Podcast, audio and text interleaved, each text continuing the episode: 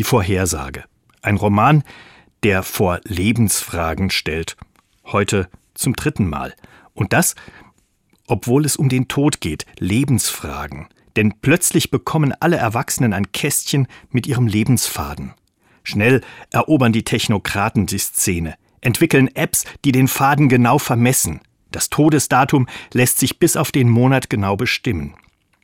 Aber möchte ich das wissen? Amy jedenfalls nicht. Mutig und unbefangen lebt sie ihr Leben und heiratet einen sogenannten Kurzfaden.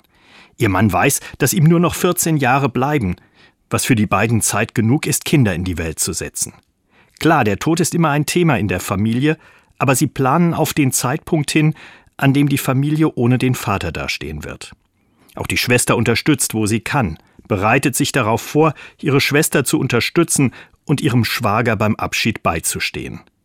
Doch der Tod kündigt sich nicht an. Keine Krankheit zum Tod, kein langes Sterben. Am Ende ist es ein Verkehrsunfall. Und doch kommt alles anders. Denn nicht nur er, auch seine Frau kommt dabei um. Frei nach der Bibel, denn ihr wisst weder Tag noch Stunde.